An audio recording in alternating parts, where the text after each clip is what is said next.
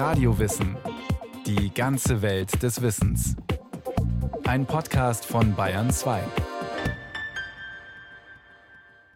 Radio Wissen. Heute geht's ums Feuer. Das gehört zur Menschwerdung. Feuer hat die menschliche Evolution beschleunigt und die moderne Zivilisation möglich gemacht. Und das Feuer war schon immer Bestandteil von Kult und Religion.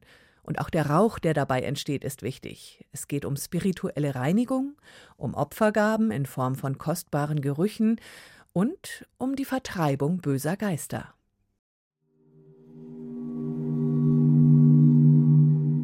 Wie Weihrauch steige mein Gebet vor dir auf, das Erheben meiner Hände gelte vor dir als Abendopfer.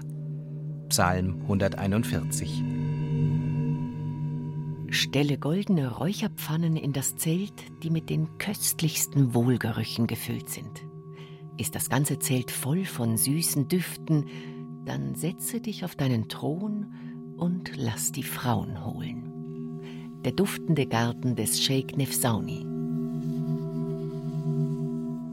Alle drei hatten ihren Weihrauch, den verbrannten sie und tanzten zum Osten gewendet, unter Freudentränen tanzten sie, Weihrauch brennend, den heiligen Weihrauch. Popol Vuh, Heiliges Buch der Maya. Ein Engel kam und trat mit einer goldenen Räucherpfanne an den Altar. Aus der Hand des Engels stieg der Weihrauch mit den Gebeten der Heiligen zu Gott empor. Offenbarung des Johannes. So könnte es weitergehen. Nicht nur wie hier mit Zitaten aus der Bibel, dem heiligen Buch der Maya oder dem duftenden Garten des Sheikh Nefsaui. Räuchern und Riechen, Gerüche und Duft. Sie spielen im Hohenlied der Liebe im Alten Testament eine Rolle, im Judentum, Hinduismus, Buddhismus. Überall werden Salbei und Sandelholz verbrannt, Räucherstäbchen und Amber, Kräuter, und natürlich das Harz schlechthin, der Weihrauch.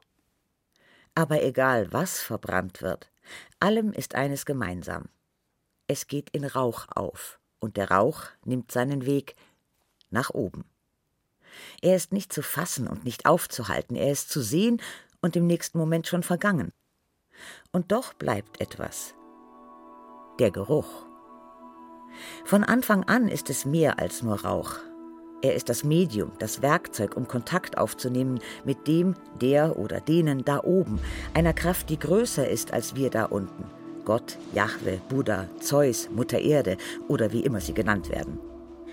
Gut vorstellbar, dass schon an den Feuerstellen unserer Urahnen der Rauch nicht nur Rauch war. Sobald es Feuer gab, musste es gefüttert werden.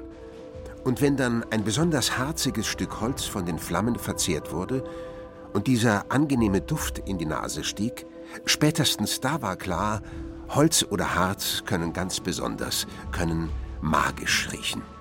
Und magisch wirken.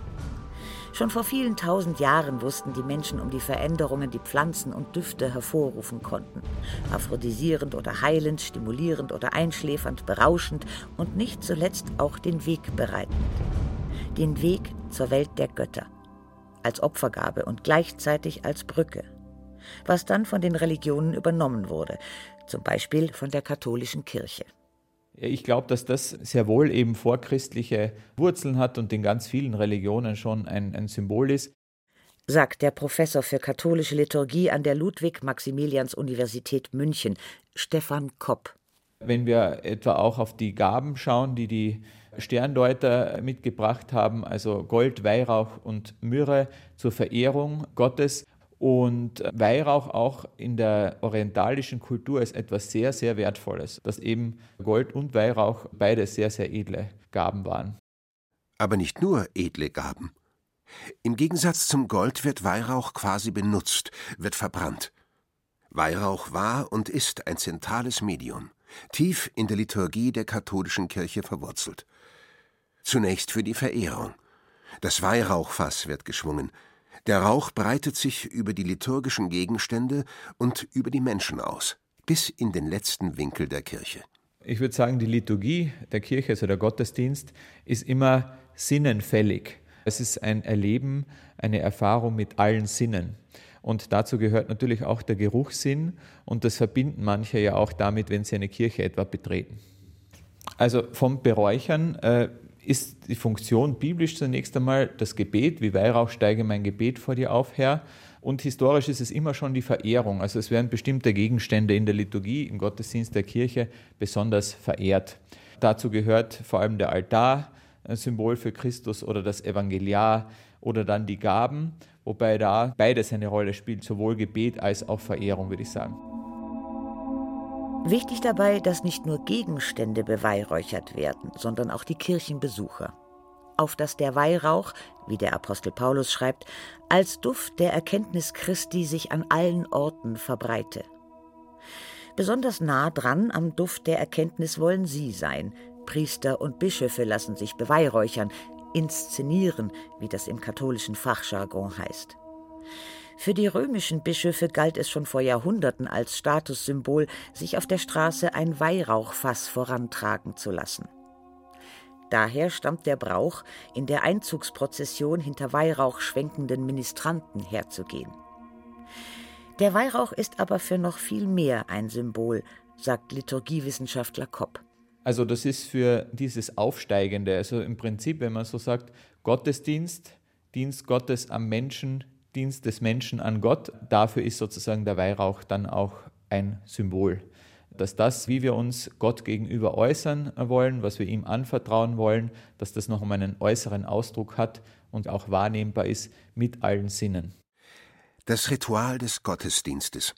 Und der Weihrauch ist Symbol der Anwesenheit Gottes, die Brücke und das Vehikel zur Kontaktaufnahme mit einer anderen Dimension – das passiert zum einen auf der symbolischen, mythischen Ebene. Man sieht den Rauch aufsteigen, sich verformen, auflösen, er regt Fantasie und Intuition an. Aber auch auf der körperlichen Ebene. Weihrauch wirkt entspannend. Manche sagen ihm sogar eine bewusstseinserweiternde und berauschende Wirkung nach. Auch wenn Professor Kopp hier auf die katholische Bremse tritt. Christlich gesehen ist natürlich jetzt Trance nicht unser Motiv und nicht unsere Dimension, die wir da stark machen wollen, aber es ist eigentlich ganz interessant, religionsgeschichtlich noch einmal darüber hinauszuschauen. Dass das schon in der Entwicklungsgeschichte des Menschen und auch der Religionen, auch vorchristlich, da sicher auch eine wesentliche Rolle gespielt hat. Der Rauch dient also schon immer als Medium, als schwebender Faden zu den Gottheiten. Dazu ist er auch das äußere Zeichen der Verehrung. Und noch eine dritte Komponente kommt hinzu. Der reinigende Charakter. Es ist grundsätzlich eher was Archaisches und da ist es im christlichen Brauchtum, kann man dann sagen, es ist jetzt nicht kirchlich reglementiert, aber im christlichen Brauchtum sicher ganz stark da, wenn etwa Höfe, Häuser geräuchert werden, um das Böse fernzuhalten und so weiter, eine vielschichtige Bedeutungslage. Was Liturgieprofessor Kopp hier anspricht, Volks- und Aberglauben gehen ganz oft mit der christlichen Symbolik einher. Nehmen wir die Rauhnächte, in denen das Räuchern besonders oft praktiziert wurde und auch heute noch wird. Die Rauhnächte sind die zwölf Nächte ab dem Heiligen Abend bis zu Heilig Dreikönig. Bei den Rauhnächten ist die große Bedeutung eigentlich die Zahl zwölf, die mehr oder weniger die Gesamtheit der Schöpfung auch ein Stück weit mit umfasst sagt der Historiker und Kreisarchivpfleger für den Landkreis Hof Adrian Rossner. Wir haben die zwölf Stämme Israels, die zwölf Apostel, wir haben das Jahr, das aufgeteilt ist in den zwölf Monaten und dadurch spielen jetzt eben auch diese zwölf Nächte quasi als Mikrokosmos eine ganz, ganz große Bedeutung. Sie sollen den Übergang darstellen zwischen alt und neu. Insofern ist es eben auch ganz wichtig, dass man davon ausging, dass sich in diesen zwölf Nächten die Zeitschichten in gewisser Hinsicht überlagern, dass also Vergangenheit, Gegenwart und Zukunft mehr oder weniger eine Einheit bilden und dass die Grenzen dieser Zeiten durchgehbar und durchschreitbar werden. Und da kann so allerlei passieren, wenn die Zeitschichten durcheinander geraten. Die Seelen der Verstorbenen wandern umher zwischen Jenseits und Gegenwart. Die wilde Jagd ist unterwegs, fährt durch die kahlen Bäume.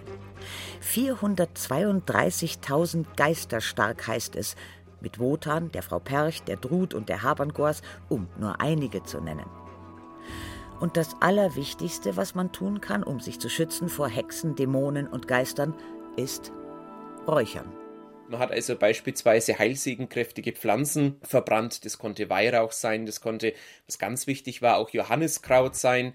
Und das ist eben natürlich auch wiederum diese tiefgehende Symbolik, ne, dass die Menschen sich mit dem Problem auseinandersetzen mussten, dass niemand wusste, was das neue Jahr für sie bereithalten würde. Ob es Krankheiten bringen würde, ob es einen Trauerfall bringen würde oder eben auch gute Dinge. Und um diese Unsicherheit möglichst aus der Welt zu schaffen und um sich selbst zu suggerieren, dass man wenigstens ansatzweise die Kontrolle über das hätte, was das neue Jahr bereithält, hat man dann eben das Haus geräuchert, um damit mehr oder weniger das zu tun, was in der eigenen Macht lag. Die wichtigsten Räuchertage waren der Heilige Abend, Silvester und dann die Nacht auf den Dreikönigstag, der 6. Januar. Schutz und Segen im Zeichen des Rauches. Also wenn jetzt der Bauer beispielsweise sein Haus in den Rauhnächten geräuchert hat, dann hat er sich natürlich davon versprochen, dass beispielsweise im nächsten Jahr die Ernte besonders gut ausfällt, dass den Tieren nichts passiert, die natürlich für ihn ganz wichtig waren, aber dass halt auch seiner Familie kein Unheil geschieht. Also es war in gewisser Hinsicht ein Segen für das Haus und alle Wesen, die darin wohnten. Und dann ist der eben durch das Haus gegangen mit diesem äh, kleinen Gefäß, in dem eben dann die Kräuter drinnen waren, die verräuchert wurden. Aber er ist dann, wenn es ein Bauer war, tatsächlich auch durch den Stall gegangen, um eben dafür Sorge zu tragen, dass sich auch dort nichts Negatives niederlassen kann. Sagt der Spezialist für Rauhnächte, der Historiker Adrian Rossner, der übrigens der Meinung ist, dass der Name Rauhnächte nicht von der Rauheit dieser Winternächte kommt, sondern vielmehr von Rauch und von Räuchern. Aber warum ist es gerade der Rauch, der genutzt wird? Warum ist der Bauer nicht zum Beispiel mit einem Weihwasserkessel durch den Hof und die Ställe gegangen? Das hat etwas mit 20 Millionen Riechsinneszellen zu tun und deren unmittelbaren Zugang zum Gehirn, zum Riechzentrum, sagt Geruchsforscher Hans Hatt von der Uni Bochum. Und von dort geht die Information dann direkt mit einem zwei dicken Kabelsträngen sozusagen zum einen in unser Gedächtniszentrum nennt sich Hippocampus und zum anderen direkt in das limbische System, das ist das Gefühls- und Emotionszentrum. Deswegen werden alle Düfte, wenn wir sie riechen, zuerst natürlich im Gedächtniszentrum abgespeichert. Da kommen die Bilder dazu und auch Gefühle dazu, sodass jeder Duft, wenn man ihn riecht, jeweils mit der Situation und mit dem Gefühl, das man in dem Moment hatte, der Stimmung, die man hatte, abgespeichert wird. Und wenn ich den Duft dann irgendwann später wieder rieche, dann wird dieses Paket praktisch wieder aufgeschnürt und es kommen auch die Bilder, kann ich wieder auslösen und auch die Gefühle wieder erzeugen, die ich in dem Moment hatte. Letztendlich erlernen wir also jeder individuell, ob wir Positives oder Negatives mit einem Duft verbinden.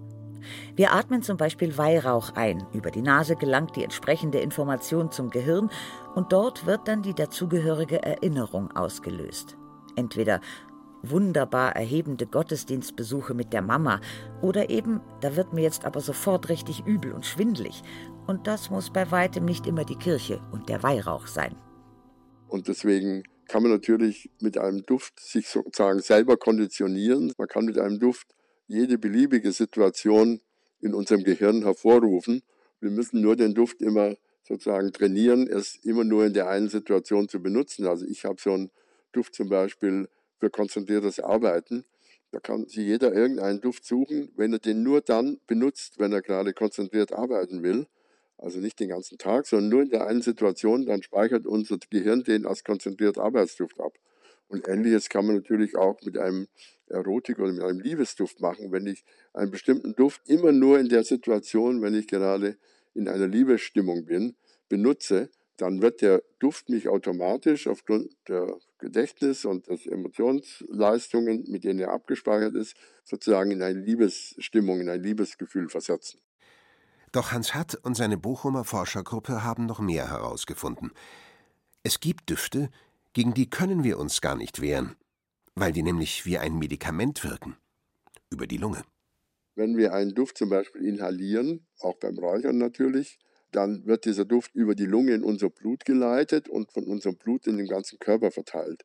Die Düfte kommen in unser Gehirn und aktivieren da unsere Schlaf- oder unsere Aktivitätsrezeptoren. Zum Beispiel Minze können wir uns dann äh, aktiver und wacher machen und Lavendel wäre jetzt ein Duft, der im Gehirn unsere Schlafzellen aktiviert und damit müde macht.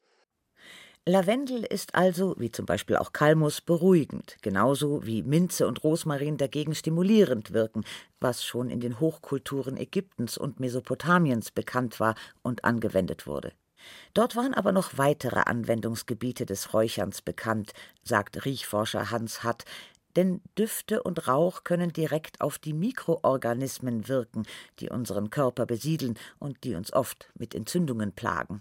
Der Rauch von manchen Harzen hat eine extrem entzündungshemmende und desinfizierende Wirkung. Das kennen wir auch aus der Boswellia-Säure des Weihrauchs, die fast noch besser wirkt als viele Antibiotika, die wir heute verwenden. Und das wussten schon die alten äh, Ägypter und die Griechen.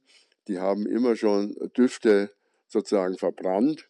Und wenn die Damen eben zum Beispiel ein, eine Scheidenentzündung hatten, dann haben sich die Damen auf einem Sessel über den Duft gesetzt und damit eben auch die Bakterien abgetötet. Und das hat eigentlich sehr, sehr gut geholfen. Es gibt also vielfältige Anwendungsgebiete für das Räuchern, was immer mehr Menschen anspricht. Entsprechend hat sich in den letzten Jahren ein großer Markt aufgetan. Marlene Engelhardt-Schweiger in Grafingen, Oberbayern, hat einen Laden speziell fürs Räuchern. Sie nennt sich selbst eine Kräuterhexe. Beim Besuch in ihrem Laden riecht es, denn natürlich werden hier Kräuter verbrannt. Mal Gewürze, mal ein bisschen krautiger, mal ein bisschen lieblicher. Im Moment sage ich jetzt relativ neutral, noch Mastix, weil heute haben wir Markt gehabt in Grafing und da kann ich jetzt nicht Rosenblätter nein, da sagen die Männer, oh, das ist ja nicht Ziers. Oder ein Weihrauch, dann sagen die einen wieder, ja, das riecht nach Kirch. Also da haben wir was Neutrales drauf. Mastix, das ist ein Harz, ganz ein besonderes Harz, auch ein teures Harz.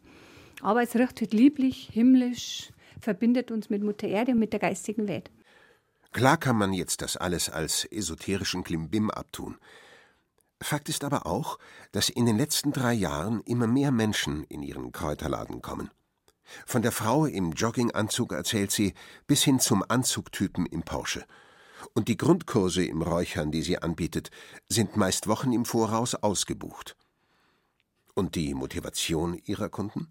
Manche haben ganz gewisse Vorstellungen, wenn die kommen, die rufen an und sagen, ja, mir ist die Mama gestorben, war sehr krank, ich muss ausreichen oder wie auch immer. Und der Nächste sagt, ja, die Frau hat ein Baby verloren, ich muss kommen, weil in dem Schlafzimmer schlafen die Katzen nicht mehr, die bleiben nicht mehr unter dem Bett seitdem und so. Ja, dann komme ich halt und da ausreichen. Und manchmal, gerade jetzt mit den Katzen, das ist dann für mich halt die Bestätigung, weil es ist ja nicht immer so zum Wahrnehmen, dass ich sehe, wenn man geräuchert oder was passiert. Das ist ja so feinstofflich, das spürt man nicht. Aber wenn diese Kundin zu mir kommt und sagt, die Katzen, Marlene, die liegen jetzt wieder unter dem Ehebett, wo jetzt wochenlang nicht mehr da waren, da ist einfach was passiert. Zwei grundsätzliche Unterscheidungen macht die selbsternannte Kräuterhex. Zum einen ist da das Wohlfühlräuchern. Rosenblätter, Damianakraut, Tonkabohne, Styrax, lauter solche Dinge, die dienen dem Wohlfühlen. Oder der nächste Kunde schlecht einschlafen. Ja, dann kriegt der natürlich was ans Bett gestellt, wieder mit einem Stöfchen, mit einem Gitter drauf. Und da kommen halt dann die Maidalnuss, ist super zum Schlafen. Oder ein bisschen Johanniskraut oder solche Dinge. Aber noch häufiger wird sie zu Kundinnen und Kunden geholt, um Zimmer auszuräuchern. Erste Tätigkeit vor Ort ist immer die Rauchmelder ausschalten. Denn bei dieser atmosphärischen Reinigung mit Weihrauch, Drachenblut oder Salbei weht und wabert viel Rauch durch die Räume. An einigen Tagen im Jahr ist Räuchern geradezu ein Muss, zum Beispiel während der Rauhnächte am Heiligen Abend oder Silvester. Aber eigentlich geht Räuchern auch an jedem anderen Tag des Jahres, vor allem dann, wenn etwas vorgefallen ist. Wenn jetzt jemand sehr krank war oder so, dann muss man unbedingt räuchern. Wenn sich jemand hat scheiden lassen, räuchert man. Wenn man vielleicht eine neue Liebe beginnt, um das Alte gehen zu lassen, Türen zu schließen, neue zu öffnen, da würde ich jetzt mal sagen, ist auf alle Fälle auch gesagt, dass man räuchern muss. Oder wenn ein Einbruch war oder ungute Gäste da waren, ungute Energien verbreitet haben. Oder wenn jemand da war, der alles voll hurst, bei mir im Laden reinkommt und hurst und rotzt, dann wird nachher ausgereichert. Ganz klar. Wenn sie mit dem Rauch in jeder Ecke und Nische war, sagt sie, und jede negative Energie gebündelt hat, werden die Fenster aufgemacht und mit einer Feder der Rauch nach draußen gewedelt. Vielleicht, so sagt sie, Hat der Räucherhype auch etwas mit den problembeladenen Zeiten zu tun, in denen wir gerade leben? Wo so viel wegbricht, suchen viele etwas, woran sie sich festhalten können, meint Kräuterexpertin Marlene. Den Glauben, ja, das Vertrauen. Ich denke, in die Kräuter wird jetzt auf alle Fälle wieder viel mehr Vertrauen gesetzt als früher. Früher war das normal und dann ist es jetzt ein bisschen verloren gegangen, weil uns ging es ja allen gut. Und jetzt kommt man darauf wieder zurück, weil die halt doch sehr hilfreich sind. Aber egal, wer immer etwas sucht, ob Reinigung oder Heilung, Glück oder Wohlbefinden, Verehrung oder Draht zu den Göttern, eine Regel gilt immer. Der Rauch, das Räuchern, ist der Weg für die Suchenden.